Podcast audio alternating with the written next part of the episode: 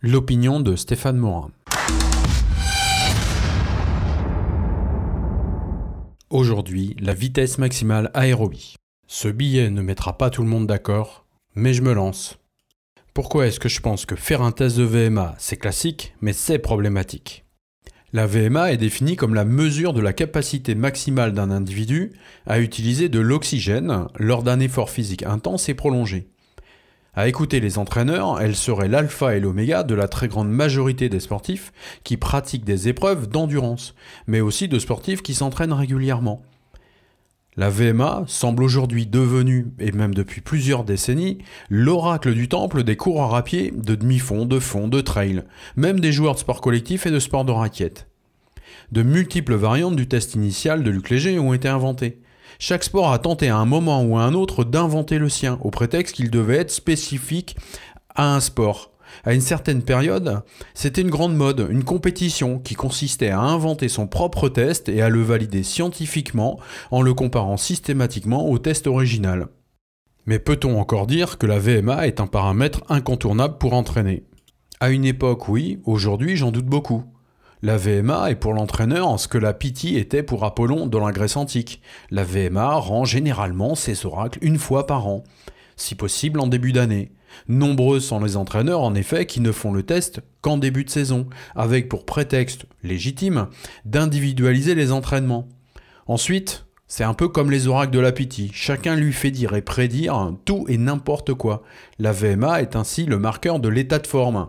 Elle serait aussi le paramètre d'une réserve de vitesse anaérobie. Elle serait également un indicateur du niveau de performance. Est-ce que ma métaphore entre la pitié et la VMA est exagérée? Est-ce que la VMA est douée de pouvoirs divinatoires? En quelque sorte, oui. Parce que quand la VMA a parlé, après plusieurs signaux sonores dont elle seule connaît le rythme d'apparition, progressivement plus rapide, l'entraîneur et le sportif entrent alors en prédiction. L'entraîneur et le sportif sont alors dans des états d'enthousiasme quand la VMA est bonne à très bonne, ou qu'elle répond aux attentes, et en état d'anxiété quand elle ne correspond pas aux attentes et qu'elle est nettement moins bonne qu'attendue. Force est de reconnaître toutefois que la VMA profère ses oracles en des termes souvent incompréhensibles pour le sportif profane. Seuls les prêtres entraîneurs du sanctuaire du sport, initiés, peuvent interpréter. La VMA parle en palier, en vitesse, en pourcentage, en équivalent de consommation maximale d'oxygène, en potentiel aérobie, en puissance. Tu l'as bien compris, le parallèle que je me suis autorisé entre la PT et la VMA a pour objectif de mettre en avant que si le seul outil tu as est un marteau, tu auras tendance à voir tout problème comme un clou. C'est ce qu'on appelle la loi de l'instrument, qui caractérise une confiance excessive dans un outil. La conclusion est que nous devons tous choisir avec soin les outils avec lesquels nous entraînons. Certains outils sont adaptés, parfois adaptables, tandis que d'autres devraient être employés uniquement pour leur usage prévu, ou même, et là il faut avoir le courage, de ne pas les employer du tout. Pour résumer, est-il donc possible d'entraîner sans faire de test de VMA Bien sûr que oui, bien sûr que oui, c'est possible. Nombreux sont les entraîneurs qui entraînent sans tester la VMA. Ne tester la VMA qu'une seule fois, d'ailleurs, n'a pas de sens. Le test de VMA doit être fait plusieurs fois pour mesurer les variations de sa valeur dans le temps, pour quantifier les effets des séances d'entraînement qui étaient destinées à améliorer cette même VMA. Ne tester qu'une seule fois n'a aucun sens et ne permet en rien de dire qu'on a individualisé l'entraînement. La seule chose qu'on peut dire, c'est qu'on a individualisé l'entraînement uniquement pour la première semaine, les deux ou trois premières séances qui suivent le test de VMA. Pourquoi? Parce qu'ensuite, les effets de l'entraînement modifient l'état de l'organisme. C'est d'ailleurs ce que l'on recherche. Cette valeur, et donc tous les pourcentages qui y sont associés, sont hasardeux. Ils n'ont plus aucune pertinence et n'expriment en rien une quelconque individualisation qui doit être étalonnée chaque jour régulièrement. Le risque est donc grand de sursolliciter ou sous-solliciter l'organisme du sportif parce que le sportif aura certainement soit progressé, soit régressé parce qu'il est en phase de travail intense.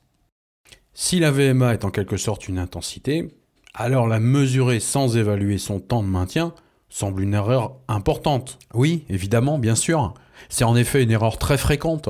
Le test de VMA doit être effectivement accompagné systématiquement d'un test dit de temps limite ou de durée limite. Test qu'il faut faire à différents pourcentages de la VMA, à des pourcentages inférieurs mais aussi supérieurs. Le sportif connaîtra ainsi une courbe intéressante, c'est la courbe de ses relations entre l'intensité de ses efforts et leur durée de maintien.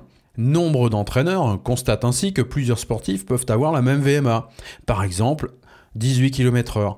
Mais ces mêmes entraîneurs constatent également souvent que ces sportifs n'ont pas nécessairement les mêmes compétences.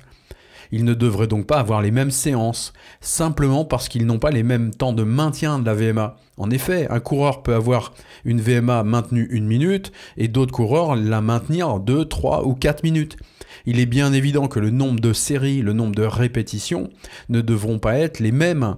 Tester la VMA sans réaliser un test de temps limite à différents pourcentages est donc rédhibitoire. Puisque le temps limite donc n'est presque jamais fait. Qu'est-il possible de conseiller aux entraîneurs? Ce que je leur conseille vivement, c'est de ne pas systématiquement tester la VMA.